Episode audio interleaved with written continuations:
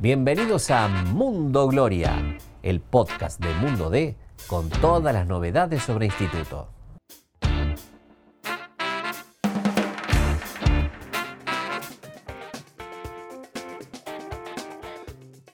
Señoras y señores, bienvenidos a una nueva emisión de Mundo Gloria, el podcast de Mundo Day, la voz del interior, con todo lo que tenés que saber sobre el Instituto Atlético Central Córdoba. Mi nombre es Jorge Luna Arrieta y estoy con el señor Hernán Laurino. ¿Cómo estás, Hernán? ¿Cómo estás, Jorge? Un saludo grande para todos los fanáticos de la Gloria, para todos los que nos siguen en este podcast. Como siempre digo, ahí tienen en Spotify, tienen ese apartadito que dice seguir. Ahí les va a avisar cada semana cuando hay un nuevo capítulo, así que bueno, muchas gracias por la banca, por estar siempre ahí, por lo que nos alientan y a los que les gusta esto que estamos haciendo, esta, esta idea nueva aquí en Mundo D.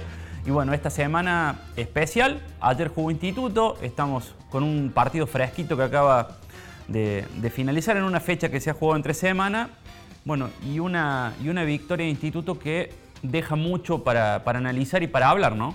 Bueno, ya vamos a adentrarnos en eso, en este momento de Instituto eh, a la altura de las circunstancias, porque está claro que se hizo un esfuerzo muy grande con este equipo, con el cuerpo técnico, con los jugadores que, han llegado. Y bueno, de repente lo vemos a Instituto que empezó a acomodarse en la tabla, en los puestos de vanguardia, digo, en los puestos de arriba.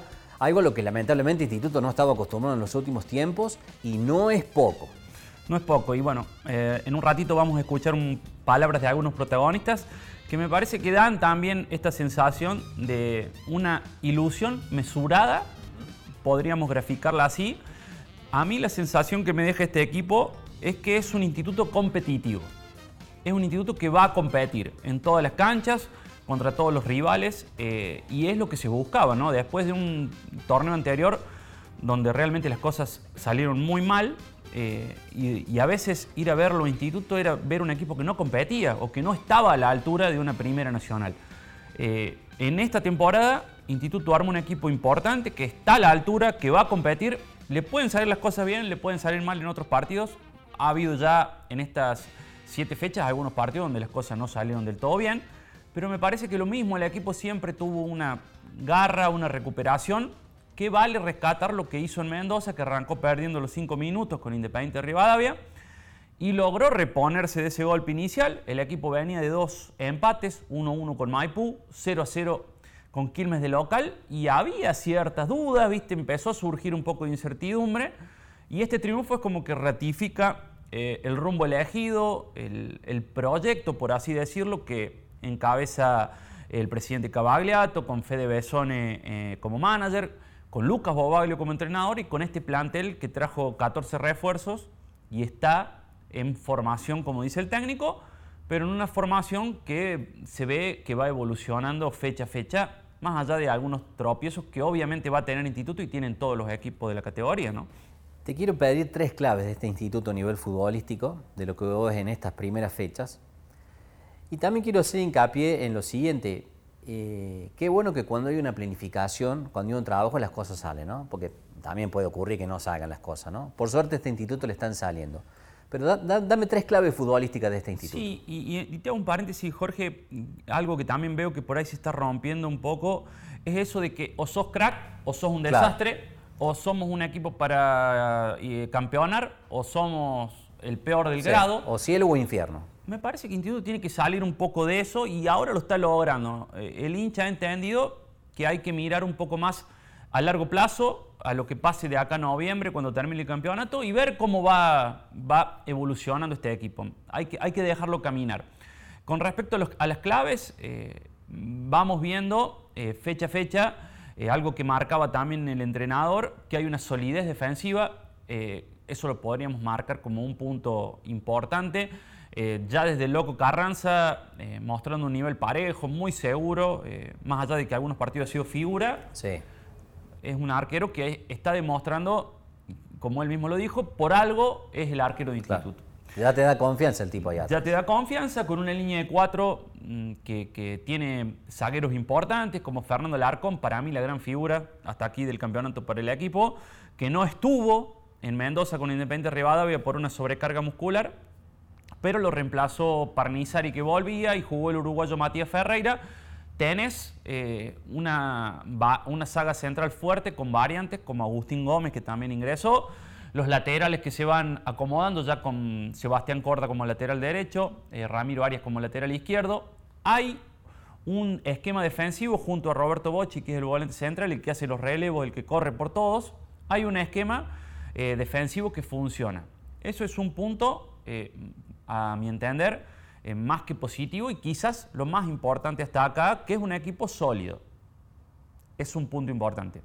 Después hay jugadores de jerarquía que ahí podemos anotar otro de los tres puntos que vos me, vos me marcabas, como Gabriel Graciani, como Patricio Cucci, que por fin pudo jugar de titular eh, después de algunos problemas y hacer el gol, o bueno, fue en contra, pero eh, ser actor importante en el gol de triunfo. Nicolás Mazzola, que todavía no pudo, un 9 que van siete fechas que no hace goles, y voy a decir, y es figura, sí, es uno de los jugadores más importantes por más que no haga goles, por sacrificio, por entrega, por todo lo que representa.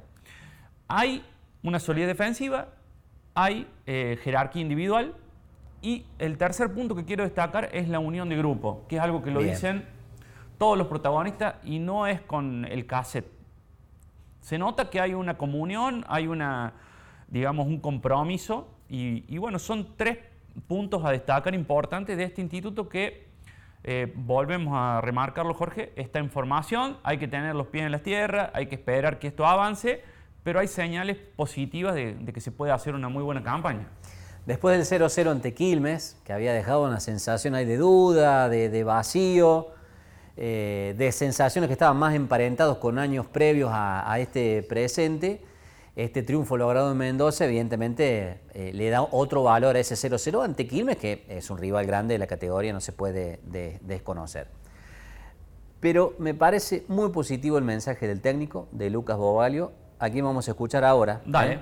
Eh, un poco en la tónica de pies en la tierrista. ¿Eh? Y está buenísimo que así sea. Sí, y de Bobalio hay que decir que ha mantenido ese mensaje, esa línea de, mesura desde la fecha 1, ¿no?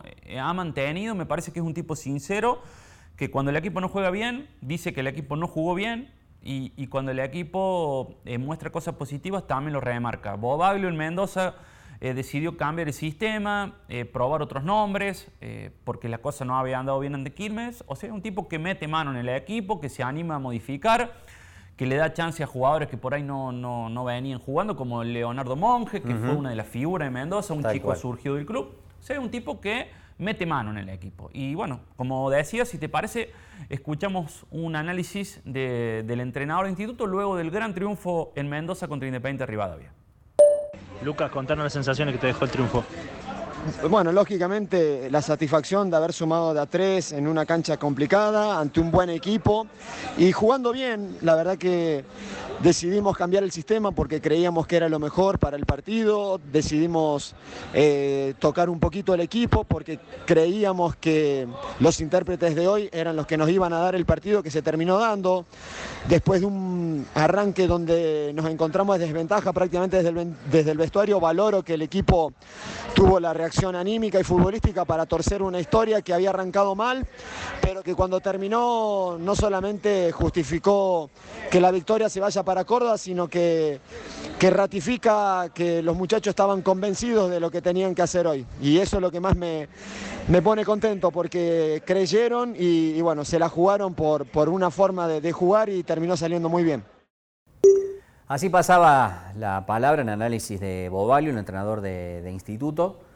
Eh, vos sabés que me queda esa sensación de que eh, Cavaliato logró trasladar lo que él hizo en el básquet al fútbol, o lo está trasladando, no vamos a, ser tan sentenciantes. Lo está intentando trasladar, creo que esa es la idea. Y le, va dando la formita, por supuesto, acomodándose a las circunstancias propias que tiene el fútbol. Son dos deportes muy diferentes, muy disímiles, con personas muy distintas entre una actividad y otra.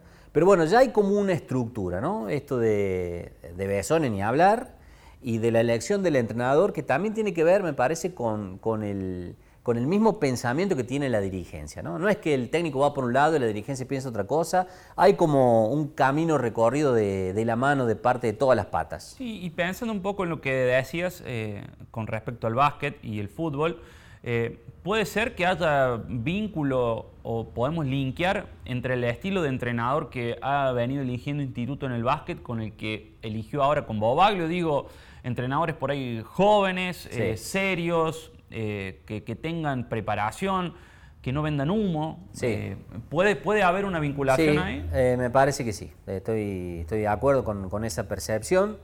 Eh, ha tenido distintos estilos de cuerpos técnicos eh, el básquet de instituto, eh, cada uno con su filosofía de juego, digamos, pero sí en algo que era... Una línea. Una línea era la forma de, trabajar, la forma de conducir y la forma de contar las cosas hacia adentro y hacia afuera del equipo. ¿no? Y esto me parece que con Bauerleo también se está dando, es muy sano eh, y en ese plano, para mí, Instituto está dando un, paso adelante muy grande a nivel institucional. ¿eh? Eh, ojalá que los resultados sigan acompañando. Está claro que estos buenos resultados dan confianza también para trabajar, te la empezás a creer de otra manera, el jugador se sacará cierta mochila y esto a la larga puede ser beneficioso para el equipo. Sí, y también es importante que van apareciendo algunos jugadores que por ahí no estaban en el principio por lesiones, por enfermedades.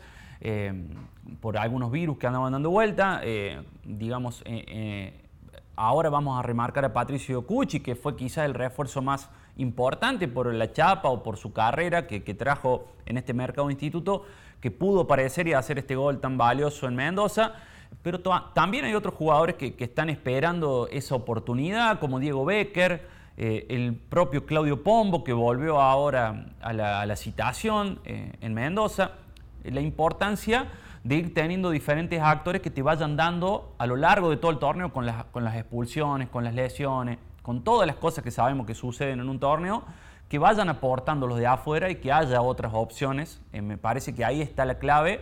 Si un equipo quiere pelear arriba, tiene que tener variantes y los que vienen de afuera tienen que sumar. Hasta aquí está pasando. El técnico está encontrando eh, soluciones y, gente que aporta desde afuera. Eh, por eso me parece valioso que escuchemos también eh, lo que decía Patricio Cucci después de, hacer este gol eh, en Mendoza para el triunfo. Se lo notó también contento, también sacándose por ahí una mochila de todavía no haber aportado nada, hasta no haber aportado nada. Había sumado algunos minutos, pero nada importante. Claro, Y hacer este gol fue una descarga para él y también una gran mano para el equipo. Así que escuchamos lo que decía Patricio Cucci. Patricio, buenas noches. Bueno, contanos qué sensaciones deja el partido después del primer partido del arranque y haciendo un gol fundamental para el equipo. Bien, muy contento. Sabíamos que veníamos a una cancha muy difícil. Pero bueno, gracias a Dios se nos dio el triunfo. En lo personal, eh, muy contento por, por, bueno, por sumar minutos, por aportar con un gol al equipo. Y bueno, gracias a Dios eh, ese sumó a tres, veníamos de dos empates y, esto lo necesitamos. Así que bueno, ahora a descansar y ya mañana pensar en lo que viene. Ahí estaba la palabra de Patricio Cucci. Eh, me anclo en dos jugadores que mencionaste. Bueno, Cucci que recién escuchábamos y Monge. En distintas circunstancias, en distintos momentos de su carrera, con diferentes responsabilidades uno y otro por su lugar y su función en el equipo. Pero hay una cosa que, que tienen en común. Hay una red de contención que ofrece hoy Instituto que antes me parece que no tenía. Antes era un salto al vacío todos los jugadores y al jugar con ese temor de que andas caminando por el risco, tenés miedo de caerte y que no haya nada abajo. Hoy Instituto creo que tiene una red de contención, esto favorece el desarrollo y el desempeño de los jugadores. Eh, y después cada uno tendrá su momento de su descarga por su situación particular, como fue el caso del gol que necesitaba Cucci. Pero bueno, hay una red hoy en instituto que antes no estaba. Y sí, siempre va a ser mucho más sencillo que los jugadores del club eh, se puedan desarrollar en este contexto, ¿no? Cuando hay jugadores de experiencia, cuando sabes que estás rodeado con tipos que se hacen cargo de la pelota. En el caso de Monge, con Roberto Bocci, es un tipo que tiene ni más ni menos que cinco ascensos en la espalda, que ha jugado muchísimo en el ascenso del fútbol argentino. Y obviamente va a ser mucho más sencillo, sobre todo si el equipo también viene viene bien y, las cosas están saliendo. Por eso es importante que de a poquito los jugadores también de la Agustina vayan ganándose su aparición, como Gregorio Rodríguez, que también entró en Mendoza, eh, como Nicolás Cabagnero, que también sumó unos minutos. Y todos entran con eso que decías vos, Jorge, con esa confianza, eh, sabiendo el libreto, sabiendo qué es lo que hay que hacer. Y bueno, ahí está también la mano del técnico que eh, sabe acertar también, o por lo menos con Independiente Rivadavia, hizo una buena lectura del partido, hizo los cambios en el momento justo, a mi entender, y le dio esa espalda y ese aire al equipo para cerrar un triunfo muy importante, pero que hoy por hoy no significa más que esos tres puntos, más allá de la ilusión y, todo lo que va generando para lo que viene, ¿no? Esto es larguísimo. Eh, Eterno. falta un montonazo porque es gigante esta primera nacional, falta un montón de recorrido. Pero bueno, arrancó con el pie de derecho instituto y no es poco. Eh, otra diferencia es que por ahí venían muchos jugadores carteludos a instituto y no pasaba nada y tenían que entrar los chicos de la Agustina a apagar el incendio en situaciones muy complejas. Bueno, hoy hay otro contexto para esos pibes. Ojalá que se pueda seguir apuntalando todo este desafío y este desarrollo que se ha planteado desde la dirigencia hacia abajo. Y también con otro tipo de jugadores que vinieron sin tanta chapa y están aportando muchísimo, como Santiago Rodríguez, porque hay que destacarlos, de goleador del equipo, eh, adaptándose a otras posiciones, eh, en este caso como, más como volante izquierdo, pero eh, todos están sumando en pos de, un, colectivo, ¿no? de que funcione el equipo. Y hablando un poquito de lo que viene, ya para ir redondeando esta nueva emisión de Mundo Gloria, bueno, eh, hay que decir que el próximo lunes 28 eh, a las 19.10, otra vez televisado, Instituto va a recibir a Ferrocarril Oeste por la fecha 8 de esta Primera Nacional, un partido también como el de Quilmes, entre dos equipos que a priori parten eh, como candidatos. Quilmes terminó jugando en el reducido, Ferro también estuvo peleando eh, hasta el final por un ascenso en la temporada pasada, así que bueno, son medidas que siguen, digamos, eh, varas que va a tener que ir subiendo el equipo para, ver para cuál es, digamos, su, final o su destino en el campeonato. Son escalones que va a tener que ir subiendo y son buenos desafíos ¿no? para, para el equipo de Bobaglo. Gracias, Hernán. De nada, Jorge, un gustazo y nos estamos escuchando. Gracias a todos ustedes por acompañarnos, gracias al equipo de audiovisual por la edición de este nuevo episodio de Mundo Gloria. Te invitamos a acompañarnos a través de todas eh, nuestras plataformas, en el sitio web y nuestras redes sociales y la promesa de encontrarnos la próxima semana con un nuevo episodio de Mundo Gloria. Gracias.